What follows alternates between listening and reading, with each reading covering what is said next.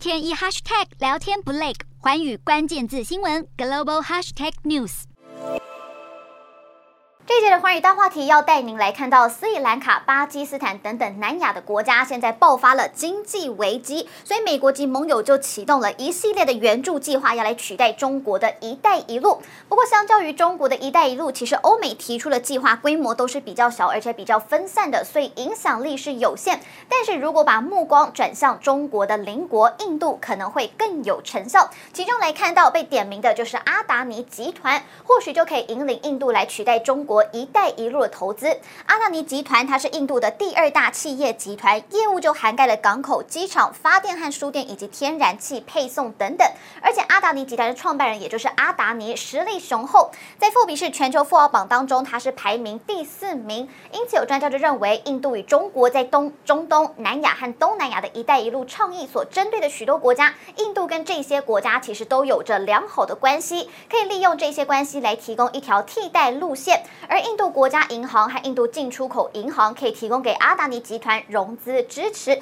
又或者就是四边安全对话的其他成员，也就是美国、日本和澳洲，也可以提供一些财政的支持。这些或许是主动应对中国野心的出路。事实上，从二零二零年印度与中国边境开始爆发流血冲突之后，两国的关系是急剧的恶化，所以印度政府也开始严密的监控中国相关的企业在印度的投资、金钱的流向、税务。以及营运，所以印度除了禁止超过一百款的中国 App 之外，现在也开始针对中国企业的税务展开一连串的调查。所以光是这几年下来，至少就已经有五百家的中国企业在印度遭遇了税务以及合规性普查，涉及就包含了手机厂商、设备供应商以及基础设施投资商等等。而最近印度政府更是将矛头对准中国手机品牌，所以光是今年被调查企业就包含了华为、小米、vivo 还有 OPPO 等等，那么这几间公司其实他们就控制了印度智慧手机市场百分之六十三以上的份额。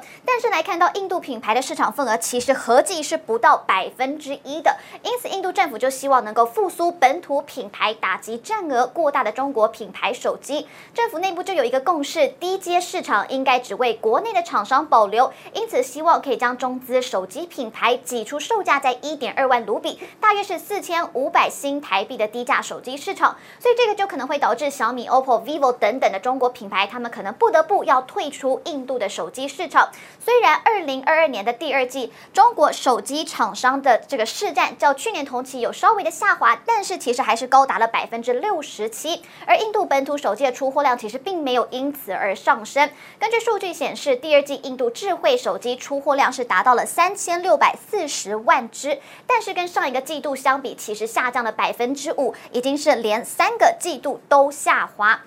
由于中国在印度的市场过于庞大，虽然被当地的政府受压，面临退市、被查办的风险，但是大部分的中国企业依然是采取积极的态度来看到。vivo 就表示，作为一家负责任的企业，vivo 在印度严格遵守当地所有的法律法规。尽管印度极力的要摆脱对中国的依赖，但是恐怕真的没有这么容易。印度与中国的贸易在今年第一季仍然都是保持高位，所以这个也表明，印度对中国进口商品的依赖需要花长时间来改变。Hello，大家好，我是寰宇新闻记者孙艺林。你跟我一样非常关注国际财经、政治与科技趋势吗？记得追踪寰宇关键字新闻 Podcast，以及给我们五星评级，更可以透过赞助支持我们哦。